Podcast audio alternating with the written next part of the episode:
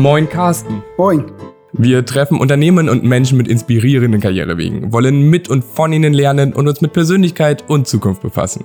Zurückgelehnt und mit einer Fritz Cola. Cheers. Carsten Timmermann ist seit einem Jahr mit seinem Beratungsunternehmen selbstständig. Er fokussiert sich dabei auf Informationsmanagement, also den Umgang mit vielen und großen Datensätzen.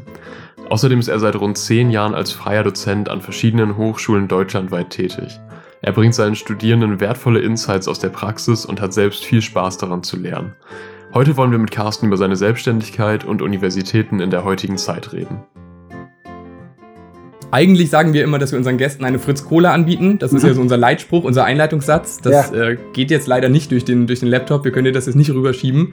Wir hoffen aber, dass du. Ich habe einen Fritz Kaffee. Genau, dass du irgendwas hast und nicht auf dem Trockenen sitzt sozusagen. Kleiner Ersatz, ja. Ähm, ja, wir starten ja unseren Podcast immer mit der gleichen Frage. Und zwar lautet die: Wie wäre der Name deiner eigenen Autobiografie? Zwischen Großstadt, Trubel und Dorfleben. Und äh, mit dem Untertitel wie ich es gelernt habe, nicht mehr ganz so aufgeregt zu sein, ohne meine Neugier dabei zu verlieren.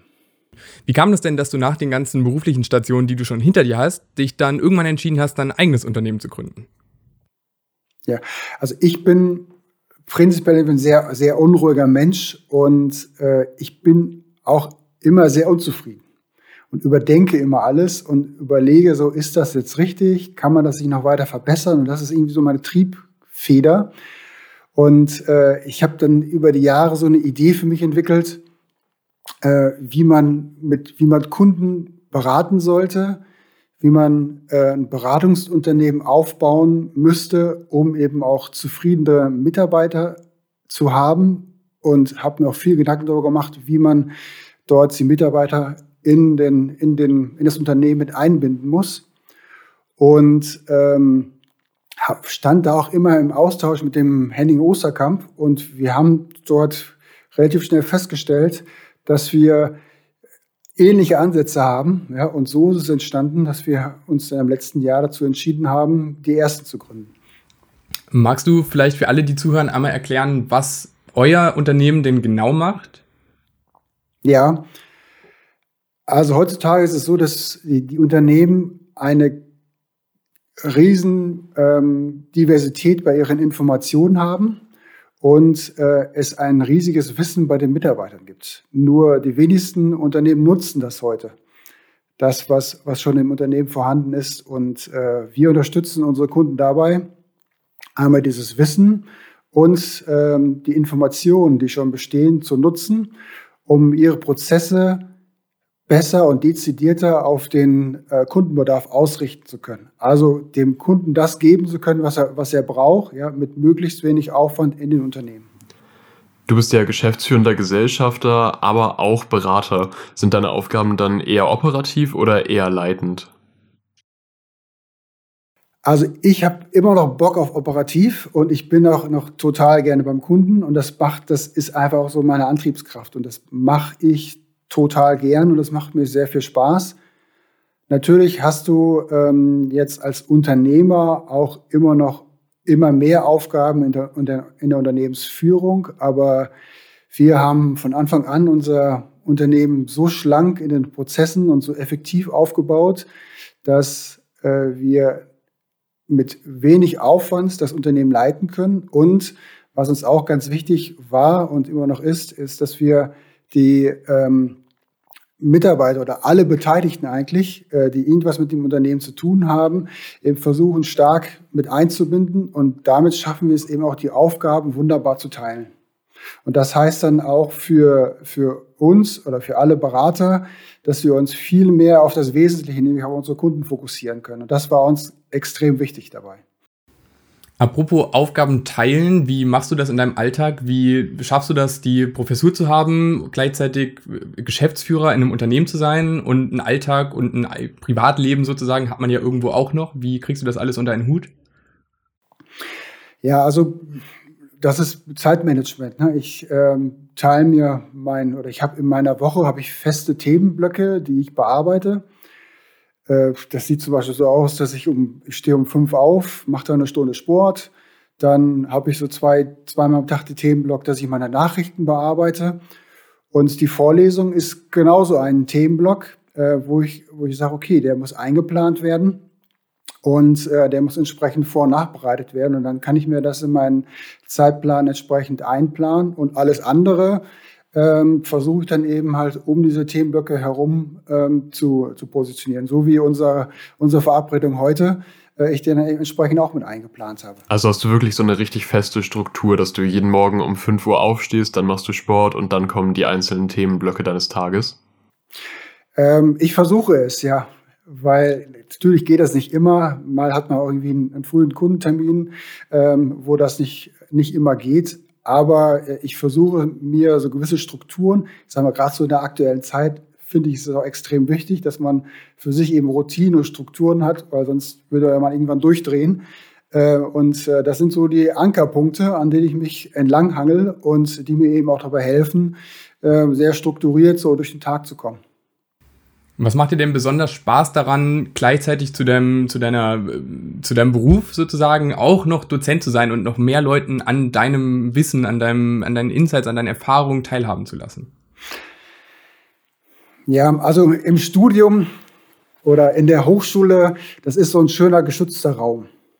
Und ich nutze ganz gerne diesen geschützten Raum, um die Teilnehmer in meinen Vorlesungen ähm, äh, zu fordern weil das ist mir persönlich ähm, ganz wichtig. Ich will nicht vorne stehen und irgendein Skript runter, äh, runterbeten und ähm, äh, die Studenten sitzen die ganze Zeit dort und schreiben, äh, schreiben auf, was ich dort äh, von mir gebe, sondern mir ist ganz, ganz wichtig, dass wir in den, äh, in den Veranstaltungen einen, sag mal, einen Dialog haben, einen Austausch haben zwischen, äh, zwischen mir, dem der äh, äh, der vorträgt und eben äh, den Studenten, um dann, ähm, ich sag mal, äh, äh, auch was mitgeben zu können. Ja? Und so ist mir zum Beispiel ganz wichtig, dass äh, so meine erste Vorlesung ist eigentlich immer so eine Kennenlernrunde.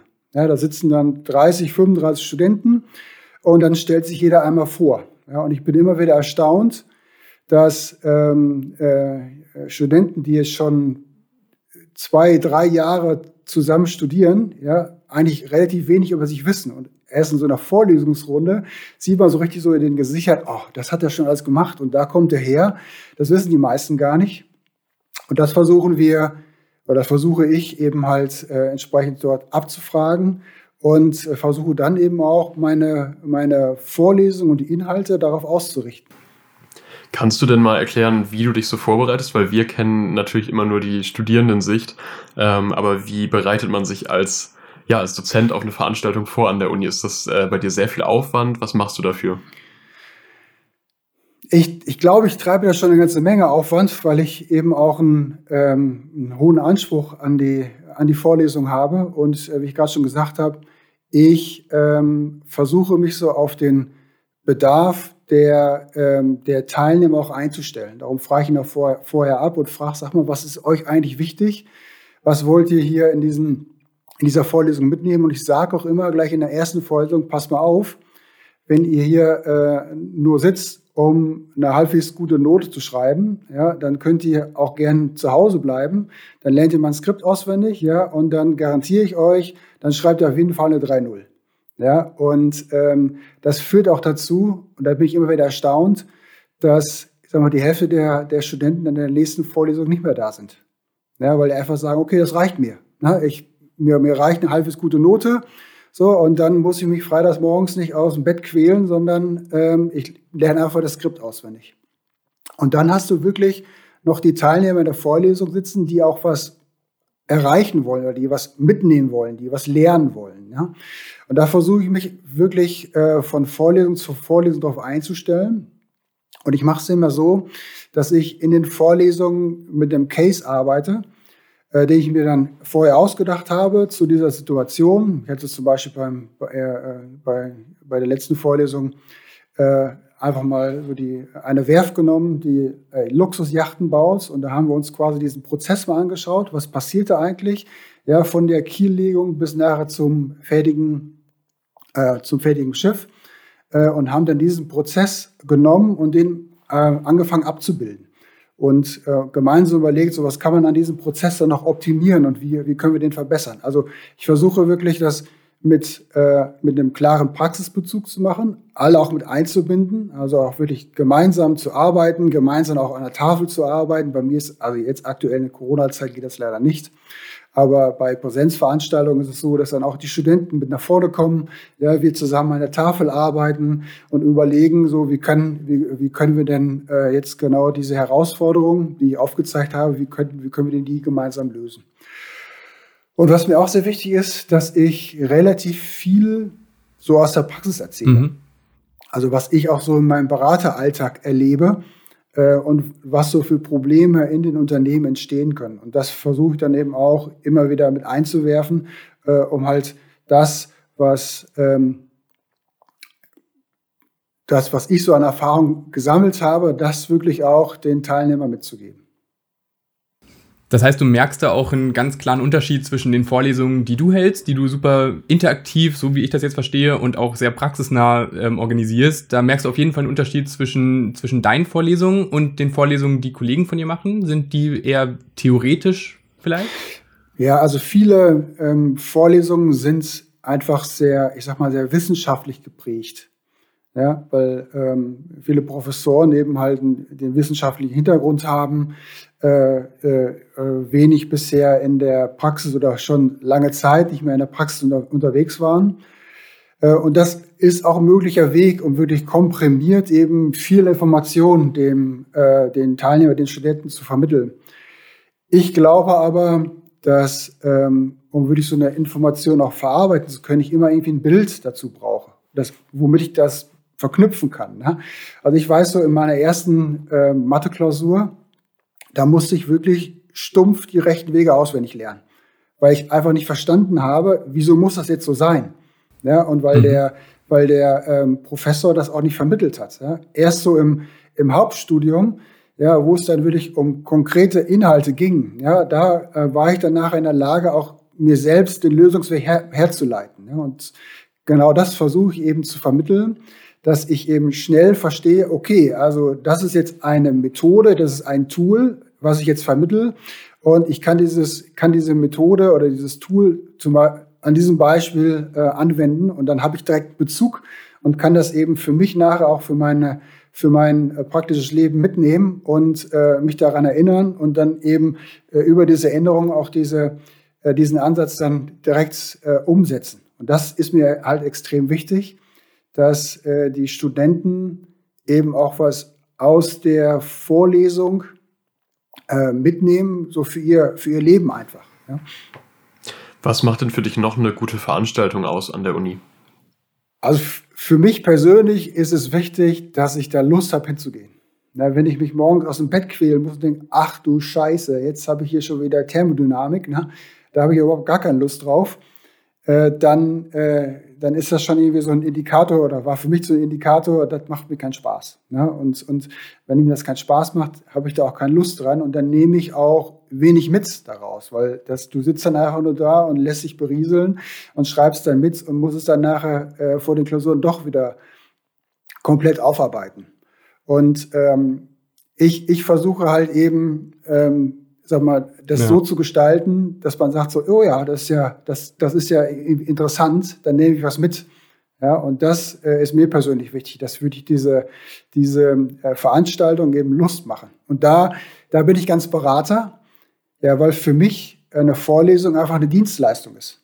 Ja, und der Student, der vorne sitzt, ist mein Kunde. Ja, und ich kriege mein Produkt nur gut mhm. verkauft, ja, und äh, gut vermittelt, ja, wenn ich das wenn der Kunde den bestmöglichen Nutzen daraus hat. Und das ist immer so meine Triebfeder. Das heißt, du siehst, du, siehst den, den, den Studierenden vor dir, den siehst du als, als Kunden eher und gar nicht als potenziellen Mitarbeiter, den du rekrutieren könntest? Oder rekrutierst du auch im Hörsaal? Klar, also ähm, jetzt aus der letzten Vorlesung heraus haben wir jetzt auch eine Werkstudentin, die, die mit uns zusammenarbeitet. Also wenn sich daraus sowas ergibt, ist es schön, ja, aber prinzipiell sehe ich, sehe ich den, den, ähm, den Studenten eigentlich als jemand, äh, der mich beauftragt hat, äh, ihm was zu vermitteln. Ja, und diesen, sag mal, diesen Lehrauftrag, den nehme ich an und versuche das eben so gut wie möglich äh, auch zu vermitteln und versuche auch immer wieder Feedback zu holen. Also nach jeder Vorlesung frage ich, war das so in Ordnung? Kann ich noch irgendwas anderes machen? Ähm, äh, worauf sollen wir das nächste Mal eingehen? Ja, und dann haben wir die, die Teilnehmer auch die Möglichkeit, entweder direkt Feedback zu geben oder später Feedback zu geben, indem sie mir eine Mail schreiben oder eine Nachricht schreiben. Und dann versuche ich das auch immer wieder mit einzubinden. Ja, und so ist bei mir äh, eigentlich keine Vorlesung wie die andere, weil es, es kommt immer darauf an, was die, was, was die Studierenden eben gerade vertieft lernen wollen. Und du bekommst dann da auch immer viel Feedback. Und wenn wir jetzt so ganz direkt fragen dürfen, wie ist denn das Feedback, was du bekommst? Also zuerst ist das Feedback sehr, sehr wenig, also in den ersten Vorlesungen. Aber du merkst halt relativ schnell, gerade wenn man stark interaktiv zusammengearbeitet hat, dass die, ähm, dass die Teilnehmer dann schon auftauen und merken, oh, hier ist ja irgendwas anders. Mhm. Ja, und ähm, äh, das dann auch annehmen, ja, und eben auch sehen, okay, hier ist was anders und ich, ich, ich kann für mich hier persönlich auch einen Mehrwert erzeugen. Und ähm, dann wird so von Vorlesung zu Vorlesung wird es dann eben entsprechend besser. Und so der, der Glanzpunkt ist dann nachher immer, wenn wir die Klausurvorbereitung machen. Also da mache ich immer noch mal eine extra Veranstaltung, äh, wo ich denn die, äh, die Teilnehmer noch mal einlade für zwei, drei Stunden, ne, die, die Themen noch mal durchzugehen. Äh, da, da sind wir richtig in so einem, in so einem, wie in so einem Workshop, richtig in so einem Austausch drin, ne, dass wir dann Themen diskutieren ja, und äh, äh, und äh, ich versuche eben so, dann die, ähm, die Studenten optimal auf die Klausur vorzubereiten. Deine Veranstaltungen klingen ja sehr interaktiv und auch ziemlich modern eigentlich ausgerüstet. Ich meine, ähm, wir haben den Kontakt zu dir ja überhaupt erst gekriegt, weil du von äh, einem anderen Studierenden bei Hanseate Consulting empfohlen wurdest als sehr interessanter Prof. Ähm, trotzdem möchte ich dir die Frage stellen, bist du der Meinung, dass Uni heute noch zeitgemäß ist? Also bis vor einem Dreivierteljahr hätte ich gesagt nein. Aber ähm, jetzt durch die äh, Corona-Pandemie merkt man schon, dass ein, äh, dass ein Riesenumbruch entsteht. Ne? Gerade durch, den, durch die ganzen Möglichkeiten, äh, auch äh, remote die, die Vorlesungen zu machen. Und ich muss auch sagen, als ich meine erste Remote-Vorlesung gemacht habe, ich habe das immer aufgezeichnet und dann nachher noch zusammengeschnitten und dann so kleine Nuggets halt produziert, ja, wo dann äh, immer in so kleinen Abschnitten von drei bis fünf Minuten das Wissen vermittelt wurde, was man sich dann dementsprechend nochmal abrufen konnte. Äh, als ich mich dann zuerst das, das erste Mal selbst gesehen habe, ja, habe ich gesagt, ach du Scheiße, ne? was ist das denn? Das, äh, also, das, das kann doch nicht sein, dass du da so rumstammelst, gefühlt, ja. Und das, da habe ich dann eben versucht, äh, das auch immer wieder mir auch ganz bewusst anzugucken und immer wieder besser zu machen. Und ich glaube, man merkt es jetzt auch schon, ähm, dass, dass so neue Möglichkeiten entstehen, ja, und dass dadurch eben auch sag mal, in der Vermittlung und in der Lehre ganz neue Möglichkeiten in den nächsten Jahren entstehen. Ja, dass man wirklich Hybridveranstaltungen machen kann. Ja, dass ich eine Vorlesung machen kann, diese Vorlesung aufzeichne, ich nachher mir die Inhalte nochmal angucken kann und so weiter. Ja, das, das ist, ähm, das ist, glaube ich, so der, der, die Entwicklung, die wir gerade durchmachen. Und ich kann mir gut vorstellen, dass in drei, vier, fünf Jahren das ganze Thema Vorlesung ganz anders aussieht, so wie, es, wie sich das auch in den letzten zehn Jahren entwickelt hat, ne? auch bei mir und auch so in den, äh, bei den Studierenden. Und denkst du, dass oder, oder was denkst du, wie kann Uni jetzt als Institution, wie sie jetzt gerade ist, noch zeitgemäßer und moderner und aktueller werden? Was könnte man konkret tun? Ja, was ich vorhin schon sagte, wichtig ist, glaube ich, den, ähm, die Information, das, was vermittelt wird, würde ich mit Praxis zu verbinden, dass ich das in meinem Kopf eben auch unter einem Bild abspeichern kann. Weil nur so ja, lernen wir, weil wir, uns, weil wir uns etwas vorstellen, ja, und über diese Vorstellung, über diese Verknüpfung, ja, über diese visuelle Verknüpfung diese Informationen abspeichern. Und das machen wir heutzutage an den Hochschulen viel zu wenig, dass wir wirklich ähm, versuchen, dieses, dieses Wissen eben verbunden mit, mit Praxis zu, zu vermitteln, damit ich das eben auch langfristig nutzen kann. Und äh, das ist, glaube ich, so die Herausforderung, die wir in der, in der Zukunft haben, eben halt viel mehr über Cases arbeiten, viel mehr über mit Praxisbeispielen arbeiten, um wirklich die, ähm, die Teilnehmer abzuholen und äh, einen ganz starken Praxisbezug auch zu Unternehmen herzustellen. Ja, dass eben Austausch mit Unternehmen stattfindet. Ja, dass zum Beispiel auch Unternehmensvertreter mal eine Gastvorlesung geben und so weiter. Das wird aktuell noch viel zu wenig gemacht. Würdest du gerne heute noch mal studieren? Ja, könnte ich mir gut vorstellen. Vielleicht ein komplett anderes Thema, als äh, ich bisher studiert habe. Äh, aber ich könnte mir das gut vorstellen. In welchem Bereich würdest du dich da interessieren? Ich würde gern so in den Bereich Psychologie gehen. Psychologie, okay, spannend. Warum eine andere Richtung als das, was du jetzt gemacht hast? Wie kommt das? Ähm, ich habe ja in, mein, in, meinem Beruf sehr viel mit, mit Menschen zu tun, äh, in der Vorlesung wie auch in der Beratung. Und ähm, da lernst du einfach die verschiedensten Typen kennen. Und mich würde einfach mal interessieren, äh, wie so diese Typen entstehen und was, was so diese Typen ausmacht. Ja? Warum sind die Menschen so, wie sie sind? Ja, und ich glaube, äh, in einem Psychologiestudium könnte man denen ganz gut auf den Grund gehen. Das mit den Typen finde ich interessant. Ähm, du hast ja auch für deine Gründung, für dein jetziges Unternehmen jemanden ausgesucht, den du, so vermuten wir jetzt, schon länger gekannt hast durch die Zeit bei Airbus. Du hast ja mit, mit Henning Osterkamp zusammen gegründet und mhm. jetzt, um den Bogen zu den Typen zu kriegen, ist er denn ein besonderer Typ, weshalb du mit ihm gegründet hast, ausgerechnet ihm? Oder wie kam das? Ja, also äh, den Henning kenne ich jetzt seit, seit über 15 Jahren. Wir hatten äh, damals äh, unseren ersten Job zusammen ähm, bei Airbus gemacht. Henning war auch gerade mit dem, äh, mit dem Studium in den letzten Zügen, als er äh, zu uns gekommen ist. Und mhm. Äh, Henning ist ein äh, komplett anderer Typ, als ich es bin. Also ich bin mehr so der, der Impulsive, Henning ist mehr so der Analytische. Ähm, und zuerst konnten wir uns gar nicht leiden. Ja, und mit der Zeit haben wir uns einfach mehr und mehr schätzen gelernt, weil wir uns, weil wir einfach gemerkt haben, wir ergänzen uns. Ja, und nach der Zeit bei Airbus, als ich nach Hamburg gewechselt ist, äh, ist Henning auch in ein anderes Unternehmen gewechselt. Dann waren wir noch mal eine Zeit lang bei äh, einer äh, Beratung gemeinsam, haben da zusammengearbeitet und standen halt immer so in diesem Austausch.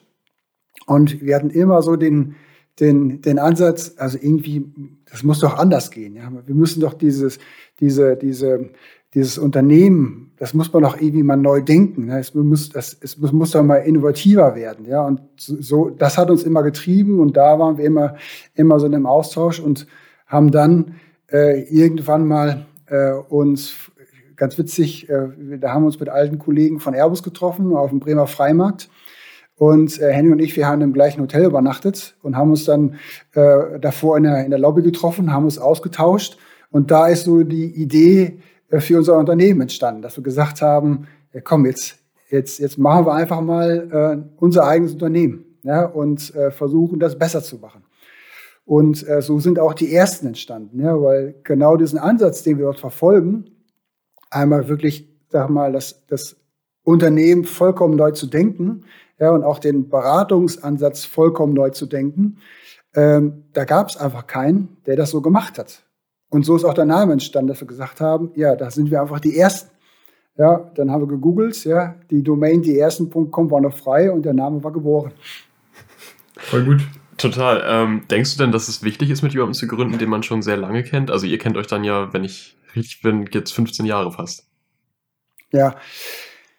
Ich glaube, es ist wichtig, mit jemandem, also wenn man mit jemandem gründen möchte, äh, mit jemandem zu gründen, der einen ähm, ähm, auf andere Gedanken bringen kann, ja, der einen, äh, der nicht gleich denkt wie man selbst, sondern der einen dabei hilft, sich selbst auch zu entwickeln ja, und so dann auch nachher das Unternehmen zu entwickeln. Also wie bei Henning und mir, ja, dass wir wirklich verschiedene Denkmuster haben, hilft uns jetzt wirklich jeden Tag äh, bei den Projekten bei unseren Kunden, äh, in der Akquise und in der Unternehmensführung, weil wir wirklich mit verschiedenen Ansätzen dort rangehen und das aber auch gelernt haben, gezielt zu nutzen.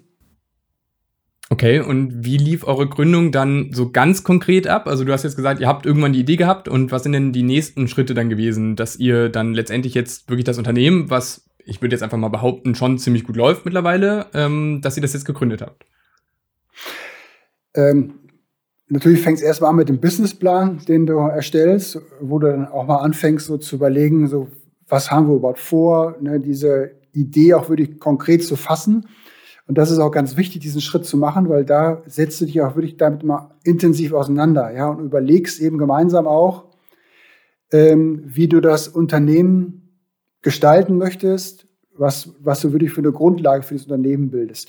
Das ist ganz wichtig, der, der Businessplan. Dann ging es halt los, dann bist du mit dem Businessplan zu den Banken hin, hast eben geguckt, wie kriegen wir das Ganze finanziert, ähm, hast den Steuerberater gesucht, einen Notar und dann hast du dein, hast du dein Unternehmen mit dem Notar zusammen gegründet und äh, schwupps, fertig ist die GmbH. Ne? Das klingt so einfach. Also vielleicht, also oh, ja. Du, du erzählst es wirklich so, als, als wäre das so ein, so ein, wirklich so ein, so ein, ja, so ein Katzensprung, so ganz einfach gewesen jetzt für dich und es ging so schnell. Haben dich Freunde und Bekannte irgendwie dabei auch viel unterstützt und supportet oder hast du das dann mit deinem Geschäftspartner komplett alleine alles auf die Beine gestellt? Ja, einfach ist es leider nicht, weil das ist schon sehr, sehr viel Arbeit. Ne? Das, äh, ich bringe das immer so einfach rüber, weil es ja. so im, im, in der Nachbetrachtung äh, äh, siehst du halt oder sehe ich immer so das Positive, was sie daraus ergeben hat. Ne? Und das Unternehmen, was da jetzt raus erwachsen ist. Ne? Aber dass wir da wirklich äh, Stunden um Stunden äh, gesessen haben, diesen Businessplan erstellt haben äh, und immer wieder umgeschrieben haben und immer wieder neue Ideen mit reingebracht haben, ja, und uns dann wirklich auch mit der Gesellschaftsform auseinandergesetzt haben, was wollen wir jetzt wie gründen. Also das, das war viel, viel, viel Arbeit. Ne? Also wir haben das mal so verglichen. Ähm, äh, mit unserer Diplomarbeit, die wir damals geschrieben haben, so hoch fünf, ne, gefühlt, ja, vom, vom Aufwand, der, der dort entstanden ist. Das ist auf jeden Fall sehr viel. Äh, Gab es denn für dich irgendwelche Dinge, die du gern vor der Gründung gewusst hättest, wo du jetzt rückblickend denkst, so, wow, das wäre ein Tipp gewesen, den hätte ich gern vorher gehabt? Ja, was, was gefehlt hat, war wirklich jemand, der sowas schon mal gemacht hat. Also ich sag mal, so ein Sparringspartner, ja, den du ansprichst, und ähm, äh, der dir so Tipps geben kann, ja, wenn du nicht weiterkommst. Weil bei uns war es so, wenn wir irgendwo vorstanden und es ging nicht weiter, da haben wir Stunden oder teilweise tagelang recherchiert, äh, um wirklich äh, das, das Problem zu beheben. Ja? Und wenn du da jemand gehabt hättest, den du einfach anrufst und sagst, pass mal auf, jetzt haben wir gerade das und das Problem, ne? Äh, und der sagt, ja, ist kein Problem, ja, ruf mal den an oder das machst du so und so, äh, dann, ähm, äh, dann läuft das schon. Ja, das hat uns einfach gefehlt. Und da haben wir auch viel Arbeit rein, reingesteckt und auch viele Nachtschichten und viel Wochenendarbeit ähm, investiert, um das dann wirklich voneinander zu kriegen. Also es ist einfach, oder das muss man immer wieder sehen, ist eine, eine Menge an Arbeit, eine, ein eigenes Unternehmen aufzubauen. Wärst du denn jetzt so jemand, der super gerne Leuten helfen würde bei ihrem Schritt der Gründung? Oder also würdest du dein Wissen gerne, gerne weitergeben? Jetzt nicht nur das, was du in, deinem, in deiner Dozentenstelle natürlich weitergibst, sondern auch die Erfahrungen, die du jetzt beim Gründungsprozess gemacht hast. Wärst du denn jetzt dieser Sparring-Partner, den du gerade genannt hast? Ja, ich kann mir das gut vorstellen, klar. Also wenn mich jetzt einer ansprechen würde und sagen, pass mal auf, ich will, ich will gründen, äh, worauf sollte ich denn da achten, dann äh, würde ich klar bereit sein, mir auch mal eine Stunde zu nehmen und, und, und mich mit dem auszutauschen. Ich glaube, wichtig dabei ist, äh, ähm, äh, dass man nicht versucht, den, ähm, den Sparringspartner voll einzuspannen ja, und, und den die Arbeit machen zu lassen, sondern um sich wirklich dezidiert gezielt Informationen abzusaugen. Ja? Mhm. Das kann ich mir sehr gut vorstellen. Du hast ja eben auch schon gesagt, du siehst das jetzt rückblickend alles sehr positiv aufgrund der positiven Dinge, die eben aus der Gründung erwachsen sind. Aber würdest du dich denn auch nochmal dafür entscheiden zu gründen? Definitiv ja. Okay, da, das knapp, war sehr gut. kurz und knapp und sehr direkt. Was sind denn die, die größten Unterschiede von einer Selbstständigkeit und einer Angestelltenstelle? Du kannst ähm, selbst entscheiden und gestalten. Das ist so der, der, große, der große Unterschied, den du dabei hast. In der Angestelltenverhältnis kriegst du immer, immer Leitplanken vorgegeben, in denen du dich bewegen musst. Und ähm, diese Leitplanken hast du eben in der Selbstständigkeit nicht in diesem Umfang, sondern du kannst eben sagen, okay, ich, ich würde das gerne mal so ausprobieren und dann machst du es einfach. Und wenn es nicht funktioniert, dann äh, versuchst du eben den nächsten Schritt. So, und das ähm, kannst du eben in einem Angestelltenverhältnis nicht machen. Und umso größer das Unternehmen ist, Und ich habe ja nun äh, in einem Konzern gearbeitet, ich habe in einer großen Beratung gearbeitet und ich habe auch in einer kleinen Beratung gearbeitet. Äh, umso größer das Unternehmen ist, umso enger sind diese Leitplanken, umso weniger hast du Gestaltungsraum. Und äh, dieser, und dieser fehlende Gestaltungsraum, der hat mich immer irgendwie eingezwängt, ja. Und, und ich wollte immer selbst eben auch gestalten. Und das kann, kann man, glaube ich, nur, wenn du dein eigenes Unternehmen hast oder äh, du hast dich so weit hochgearbeitet, dass du irgendwo im Vorstand sitzt und eben selbst auch gestalten kannst. Wenn du jetzt sagst, du hast so viele verschiedene Unternehmen kennenlernen dürfen, dann hast du ja auch ganz viele verschiedene Kulturen kennengelernt. Was mhm. mich jetzt interessieren würde, welche Kultur lebst du denn jetzt in deinem Unternehmen und was sind so die, die wichtigsten Werte, auf die man vielleicht allgemein, aber besonders du jetzt in deinem Unternehmen Wert legst in einer Firmenkultur? Also wir leben in unserem Unternehmen voll digital. Äh, wir haben zwar ein Büro, aber jetzt in dem Jahr war ich vielleicht drei, viermal im Büro. Alles andere machen mhm. wir voll remote oder wir treffen uns eben ähm, äh, auf den Projekten. Äh, ähm, auch die Kundentermine? Die meisten Kundentermine, die wir haben, machen wir tatsächlich auch remote, ja. Mhm. Weil ähm, einmal jetzt getrieben durch die, durch die Pandemie, die wir haben, aber auf der anderen Seite auch, weil das weil ähm, äh, für die Kunden das auch viel flexibler ist. Ne? Also wenn wir jetzt sagen, so wir machen es remote, dann, dann kannst du viel einfacher mal abends um 19 Uhr einen Termin machen für eine Stunde, so dann, wann der Geschäftsführer gegenüber eben auch die Zeit hat. Ja, und hast dann nachher nicht mehr wieder den Rücktransfer, dass du nach, äh, wieder nach Hause fahren kannst. Oder du musst keinen ganzen Beratertag verplanen, sondern sagst einfach, komm, da machen wir heute mal zwei Stunden, ja, und morgen einen halben Tag äh, und machen das entsprechend remote. Ja, und so haben wir jetzt eine komplette ähm, SAP-Einführung ähm, in diesem Jahr auch remote begleitet, ja, bei einem Unternehmen mit über 450 Mitarbeitern. Ach krass. Ihr sucht ja auch gerade äh, noch verschiedene Stellen. Also ich habe gesehen, ihr sucht nach Werkstudierenden, aber auch noch nach einem Berater oder einer Beraterin. Ähm, worauf achtest du denn beim Recruiting überhaupt so? Also uns ist wichtig, dass der, dass der neue Kollege einfach zu uns passt und dass er auch eine gewisse Diversität hat zu uns. Ne? Also dass er uns ähm, äh, im Ganzen auch ergänzt ja, und eben auch äh, dazu beitragen kann, dass, das Unternehmen wachsen kann. Das ist uns bei dem, ähm, äh, dem Recruiting-Prozess sehr wichtig. Wir wollen keine Bewerbungsunterlagen, wir wollen kein Anschreiben haben, sondern uns ist einfach nur wichtig, dass der äh, Bewerber sich bei uns meldet so, und dann machen wir relativ schnell einen Termin per Zoom oder per Teams, äh, wo wir uns einfach mal sehen und uns einfach mal austauschen. Und dann können wir schon sehr schnell sagen, äh, passt das oder passt das nicht. So, wenn das passt, ja, dann treffen wir uns mal persönlich und dann gucken wir weiter. Ja, und wenn wir, wenn wir da, uns da sicher sind, ja, und sagen, okay, das passt soweit, dann kann er mal die Zeugnisse rüberschicken, wenn er möchte. Okay, alles klar. Ähm, ich würde sagen, wir lassen das genauso stehen und wir haben jetzt zum Schluss noch fünf schnelle Fragen an dich. Ähm, und ich würde ja. einfach direkt mit der ersten starten. Die wäre mhm. nämlich, du hast jetzt, fiktiv, wir stellen uns das vor, eine eigene Late-Night-Fernsehshow. Wer wäre ja. dein erster Gast? Ich würde Boris Johnson einladen, um einfach mal zu, zu erfahren, was so die Intention von ihm ist, ähm, England jetzt in das totale Chaos zu stürzen? ja, gute Frage. äh, wie warst du in deiner Jugend? Ich war in meiner Jugend immer sehr von außen getrieben. Ich habe schon früh angefangen, ähm, nebenbei zu jobben, äh, habe aber nur nebenbei gejobbt, um Geld zu verdienen, sag mal, um, um mir Klamotten äh, kaufen zu können und würde ich auch mit den anderen mithalten zu können. Ich komme aus sehr einfachen Verhältnissen. Ähm, und das würde ich heute so, glaube ich, nicht mehr machen. Ich würde ich würd heute immer noch früh anfangen zu jobben, aber ich würde das Geld dann lieber investieren, als, äh, als mir von Klamotten zu kaufen. Um anderen zu gefallen.